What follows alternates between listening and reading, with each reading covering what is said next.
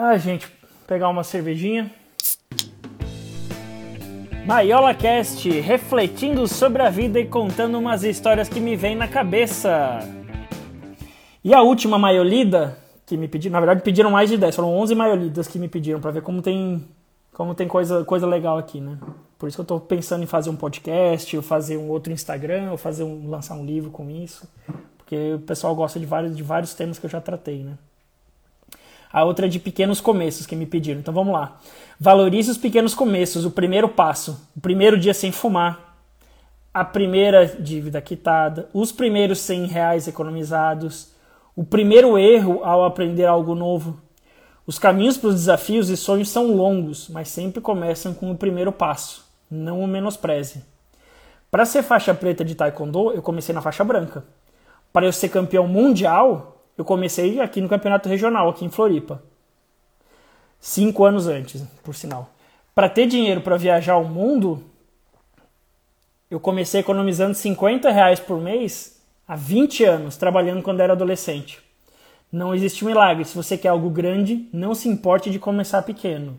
E valorize esses pequenos começos. Valorize esses primeiros passos. Né? A primeira venda que você faz de alguma coisa, que, de um produto novo que você está tá lançando. Né? O meu computador acho que está falhando. É, eu não vou conseguir ler mais. Não, vou sim. Então, assim, esse tema, cara, é por quê? Porque as pessoas. E vai ao encontro de, de uma das últimas coisas que eu, que eu escrevi, que foi no, no, numa maiolida, que é para você não se comparar, não comparar o, o palco dos outros com com a sua coxia ou com os seus bastidores, né? Porque a gente vê as pessoas que estão lá na frente, que já ralaram muito, e a gente acha que tá fácil para elas, e a gente não valoriza o que é o, o, o primeiro, segundo, terceiro passo que a gente tem que dar para chegar lá, e a gente se desmotiva. Quando na verdade, cara, essa aqui é a primeira live que eu tô fazendo para falar de temas é, aleatórios, digamos assim, né? Não tô falando de finanças igual eu fiz em outras. Cara, tô super feliz maior parte do tempo com mais de 15 ou 20 pessoas aqui. Eu estou super feliz com isso. As maiorias começaram quando eu postei a primeira. Na verdade, começaram quando eu tive a ideia de começar. Então, eu valorizo muito esse começo. Ah, mas pouca gente viu, pouca gente gostou. Dane-se, é esse começo que vai fazendo as coisas acontecerem depois. E você valorizar que você saiu do lugar. É, hoje, para eu ter, sei lá, 3.500 seguidores, cara, eu comecei com pouco. Um ano atrás eram mil. Mas, cara, os primeiros mil já foi, pô, legal, cheguei em mil, tem mil pessoas que eu tô alcançando, entendeu? Agora já são 3.500. Tem 20 pessoas na live, depois deve, já deve ter bastante gente mais que passou aqui e não tá mais. Mas, assim, você valorizar essas pequenas coisas, cara, é isso que vai te levar para frente, entendeu? Por isso que quando eu lancei meu curso de finanças, dois meses e pouco atrás, cara, eu super valorizei os primeiros, os meus primeiros, os primeiros alunos. Ainda valorizo eles, né? Mas já foram mais de 30 quase 40 é, alunos da minha primeira turma de da minha primeira turma do meu curso. Pô, esses caras, meu, eu lembro exatamente quem foi a primeira pessoa que comprou. Tá? Eu lembro das 30 pessoas e cara, saiu de uma para 30 em alguns dias, em algumas semanas. Mas principalmente é, eu valorizo, porque, cara, tem que ficar feliz. Como é que eu vou, como é que eu vou vender mil cursos se eu não vender o primeiro? Entendeu? Então, então assim, eu acho que muita gente se compara com as pessoas que estão lá na frente e acham que os pequenos passos que elas estão dando ainda tipo tá muito longe. Pode estar tá longe, porém é, faz parte do processo, né? E aí eu acho que pelo tempo vai ser a minha última história, mas é uma das mais emocionantes que eu tenho já que a gente falou de taekwondo, eu vou falar de, de como que eu consegui o meu patrocínio né, pro, pro campeonato mundial.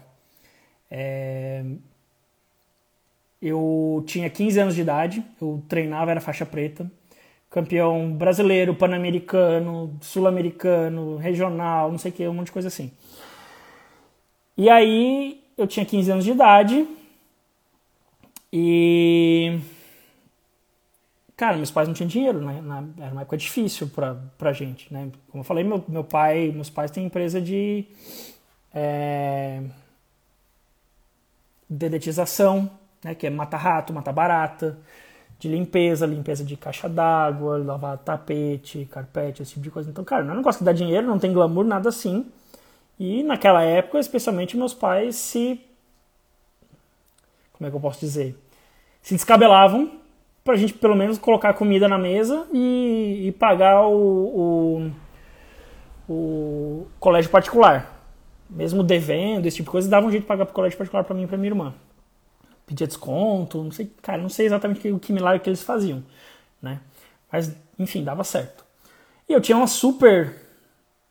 Como é que eu posso dizer? Cara, imagina um adolescente se comparando em termos financeiros num colégio particular Sendo que meu, tipo, ah, cara, colégio particular tem, tem de tudo, né? E, e você olhar e falar, cara, todo mundo tem dinheiro, as pessoas aos 15 anos ganhando é, passagem para Disney, por exemplo. As pessoas, meus amiguinhos, coleguinhas, eles passavam de ano, ganhavam é, videogame. E eu tive que comprar meu primeiro videogame com o dinheiro que eu ganhei de, de tipo acumulado que eu ganhei de uh, primeira comunhão. Aí eu consegui comprar um videogame já atrasado, já, já era um. Já era um, um videogame atrasado. Mas, cara, foi o primeiro que eu comprei lá com meus 10, 12 anos, não lembro. Enfim, aí aos 15 anos, cara, eu precisava ir pro campeonato mundial. Eu era. Porque eu era bom. Eu era campeão aqui, etc, etc. E era um sonho que eu tinha desde quando eu entrei no Taekwondo, com 9 ou 10 anos. Eu queria ir pro campeonato mundial. E sendo, cara, sendo bem sincero, eu achava que eu tinha, eu achava que eu tinha capacidade de ganhar, mas eu não tinha dinheiro. E é um esporte que não é valorizado. E eu tinha vergonha de não ter dinheiro, porque eu tava numa estudava no colégio particular. E aí o que que aconteceu? Meus pais tentaram, tentaram, tentaram. Chegou, faltava dois meses, acho, pro campeonato. Eles falaram: filho, não vai rolar. Porque eu tinha pedido já, e eles tinham prometido tentar, tipo, de, de presente de Natal, porque eu fui campeão num ano, meus pais me deram de Natal, tipo, ó, a gente vai tentar vai fazer de tudo para conseguir o dinheiro para você ir pro campeonato em junho do ano que vem, beleza? Beleza.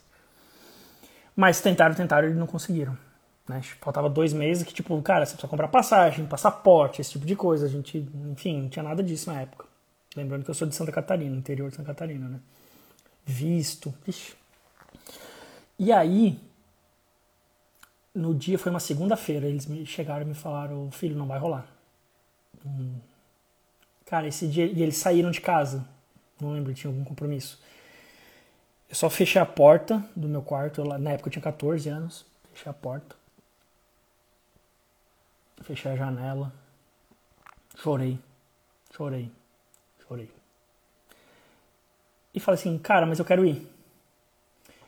Eu quero ir e o que, que eu tenho que fazer? Eu preciso de dinheiro, então eu vou pedir patrocínio. Não sei como, não sei para quem. Né? Eu lá dos meus 14 anos de idade.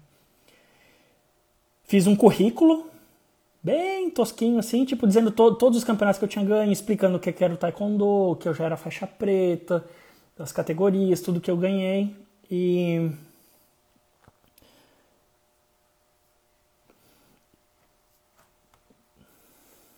E aí, enfim, eu vou resumir. Levei para um monte de lugares de empresas, meus pais me ajudaram a levar em um monte de empresa para para a gente tentar o patrocínio e ao mesmo tempo que a gente estava tá, tá dando patrocínio, a gente fez uma rifa para vender um, um telefone sem fio na época. E aí, imagina que eu chegava nos, no, no meu, no meu colégio de gente rica e tinha que pedir dois reais para as pessoas me ajudarem aí pro campeonato mundial. Tipo, fulano, compra aí para me ajudar. Então, tipo, isso para um adolescente isso é bem pesado. Era para mim, pelo menos na época, né? Porque eu me sentia já inferior porque, cara, meus pais tinham Fusca, por exemplo, enquanto, enfim, estavam lá no colégio particular. Tudo aquilo que eu expliquei antes. Ao mesmo tempo, é, cara, eu tinha um sonho, né? Eu tinha um sonho e eu queria muito ir. Então eu falei, cara, ou, ou, eu ou é a vergonha ou é o sonho. Então a gente conseguiu vender, arrecadar, arrecadar dinheiro com isso. E faltando um mês mais ou menos para o campeonato, eu, eu fui na, numa televisão regional aqui para ir lá me apresentar, dizer quem eu era num programa de esportes para mostrar quem eu era e pedir para as empresas me patrocinarem. Eu entrei no terceiro bloco, eram, eram três blocos e um quarto de despedida, digamos assim. Então eu entrei no último bloco, fiquei lá na bancada, um programa de esporte, falando, etc. Me apresentei, falei quem que eu era, tudo mais. Eu expliquei tudo e, ah, gente, quem quiser me patrocinar, por favor, é por isso que eu tô aqui, etc. Beleza. Tá bom, vamos pro intervalo. Na volta, o cara falou, tá bom, estamos encerrando o programa. É, a gente está aqui com o fulano e aqui com o, com o Fernando Maiola, né? Que eu já queria falar, Fernando, você vai para o campeonato mundial, né? Você está aqui pedindo patrocínio, então você vai para o campeonato mundial e porque isso, isso, aquilo. Eu falei, hã? Não entendi. Aí ele tirou um boné e uma camiseta da American Airlines e falou, não, porque a, a American Airlines, através da Urinter, que era a, uma, uma companhia aqui de, de viagem aqui do Brasil, tirou e falou assim, não, porque a, a American Airlines, através da Urinter, vai patrocinar, vai pagar a sua, a sua passagem para os Estados Unidos para você, você ir lá competir. E a gente deseja que você saia aqui de Blumenau e vai representar o Brasil, não sei o quê. Eu ao vivo, assim, cara. E aí eu. Sei lá, e aí chegou minha mãe, entrou tudo mais, para me abraçar ali ao vivo. Eu, tenho, eu acho uma pena que eu não tenha esse, esse, esse vídeo até hoje. Acho que vou, vou dar um jeito de achar. Mas foi, foi uma história de, tipo, aos 15 anos de idade, de eu falar assim, meu, valeu a pena eu correr atrás do meu sonho, de eu ir pensar assim, eu tenho duas opções, ou eu desisto porque eu tenho vergonha, ou eu desisto porque, enfim, tudo aquilo que eu treinei não valeu a pena só, só porque eu não quero pedir dinheiro, só porque eu não quero aparecer na televisão, enfim, e aí eu deu tudo certo, consegui, consegui mais um patrocínio com um shopping aqui de Blumenau também para custear algumas despesas, tudo mais. E, enfim, fui lá e fui campeão mundial, representei, representei bem o Brasil. É, tinha 15 anos, faixa preta. Acho que essa é a minha história de superação. Nem deu tempo de eu contar o meu princípio de infarto aos 30 anos, porque está acabando o tempo da live. É, mas já agradeço a vocês todos que estiveram por aqui, que acompanharam.